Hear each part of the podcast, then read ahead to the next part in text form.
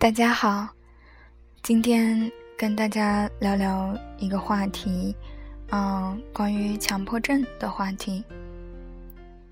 许多人呢都喜欢拿强迫症自居或者开玩笑，其实真实的强迫症一点都不好玩。今天呢，跟大家聊聊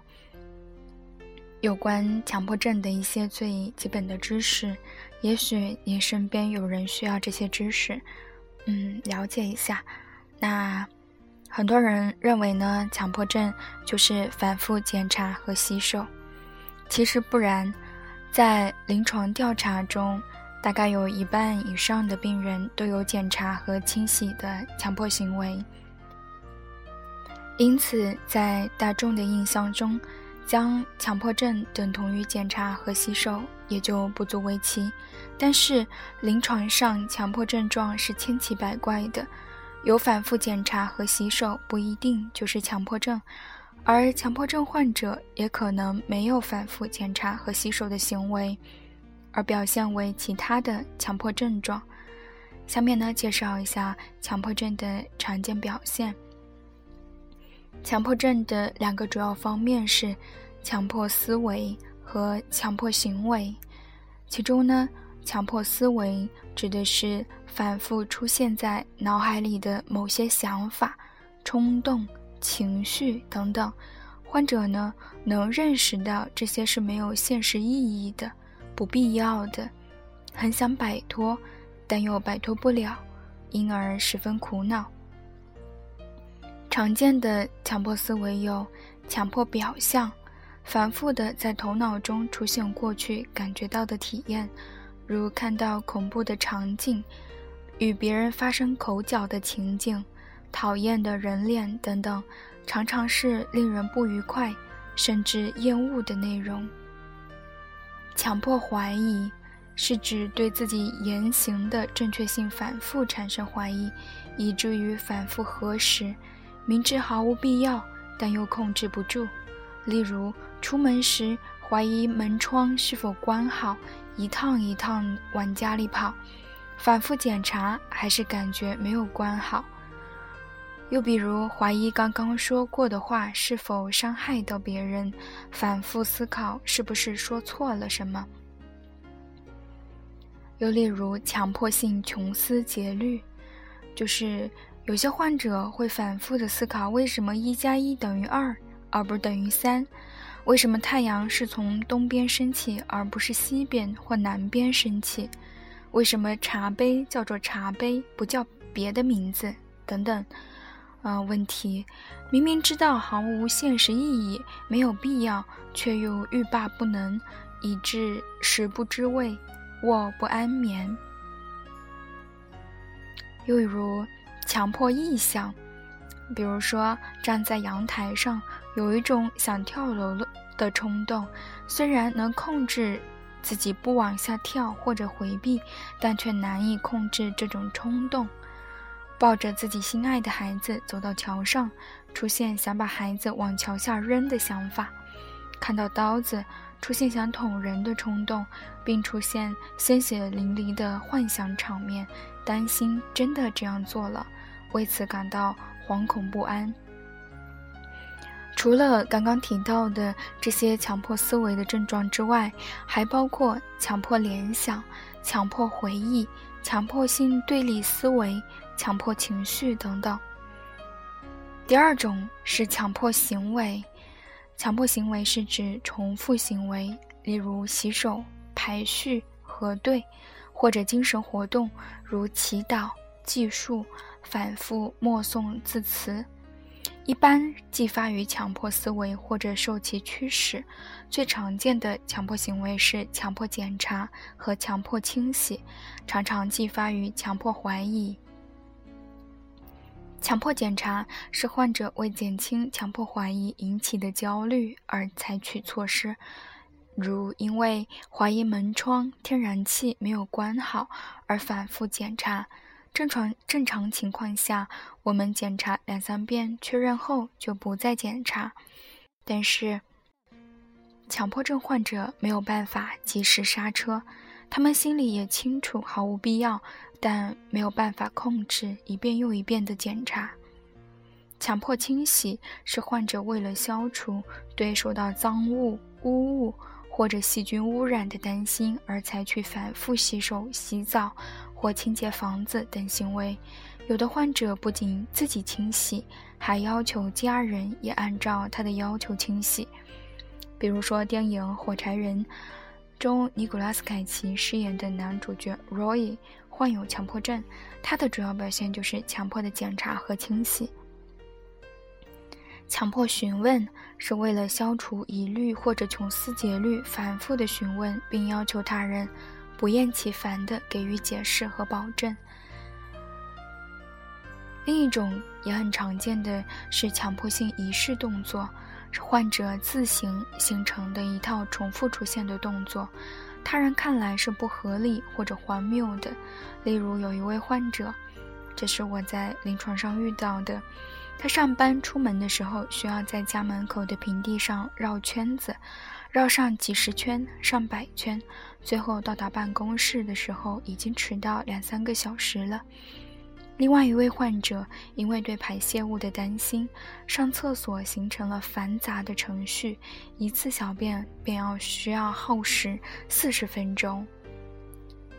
那除了这些提到的强迫检查、强迫清洗、强迫询问、强迫性仪式动作等强迫行为以外，还有各种啊千奇百怪的强迫行为，难以在嗯一一次都呃列举完。看到这里呢，可能有一些人听众要说。上面提到的强迫思维和强迫行为，自己也经历过一部分。平常也数数电线杆，查看门锁，是不是自己也有强迫症呢？当然，嗯，强迫症和正常人的区别就在于，正常人出现的强迫表现，啊，通常是时间很短。有时有，有时无，表现很轻，不影响正常生活和工作，没有主动去克制那些强迫的内容，并不觉得痛苦，也没有治疗的愿望。而强迫症患者的强迫症状，往往是更加频繁，平均每天超过一个小时，更加强烈，严重影响个体的学习和生活，带来更多的苦恼和焦虑，削弱了各项心理功能。那从个体的学习、生活、社会功能受到严重上影响来说，强迫症的患者在这一点上受到的损伤是非常重的。就像嗯之前提到过的这位对排泄物的担心，上厕所形成了繁杂的程序，一次小便耗时四十分钟的这位患者，嗯，非常的年轻，上大学从高中开始啊，慢慢的病情就进展了。上大学的四年期间。他是在外地上学，那上大学的四年期间没有办法住在宿舍里，啊，只能父母亲在外面租房子陪着他读书，然后他每一次上厕所都需要这个程序，都需要耗非常长的时间，都需要父母的协助，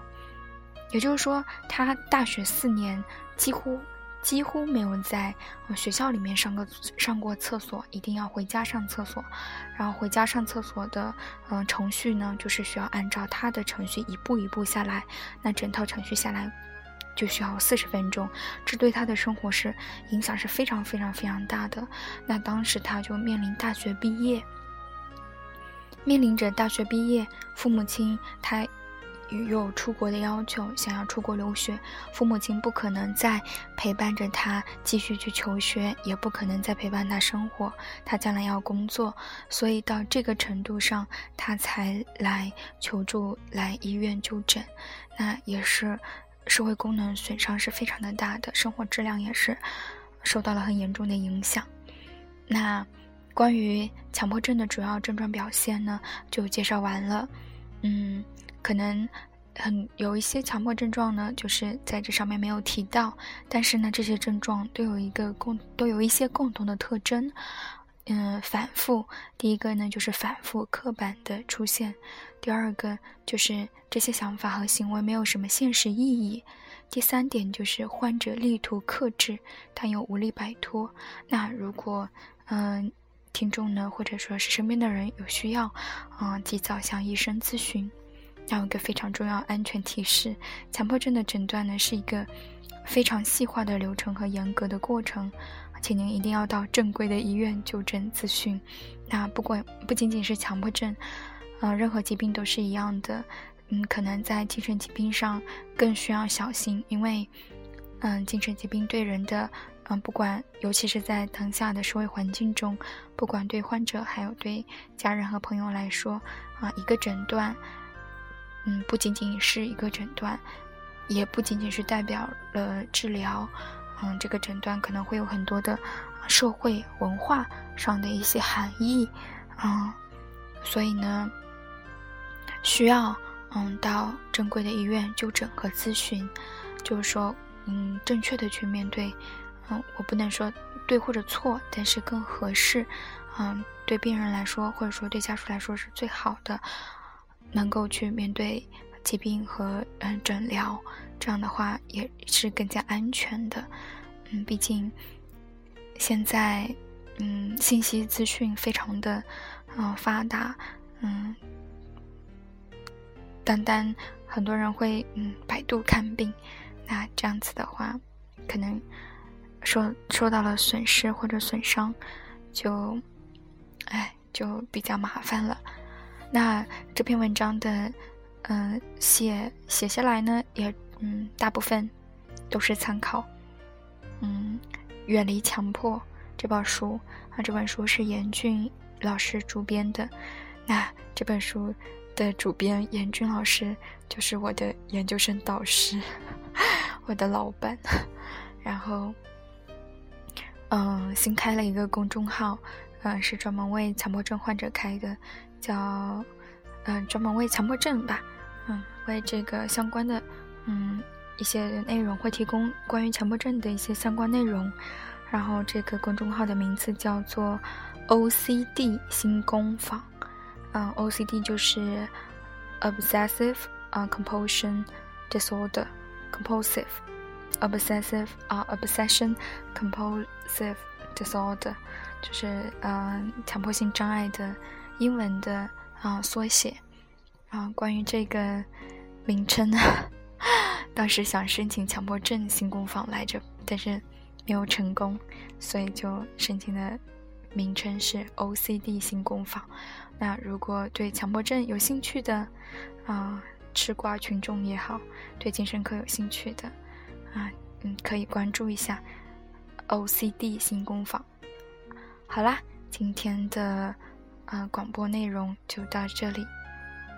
祝大家开心，心理健康，远离精神疾病。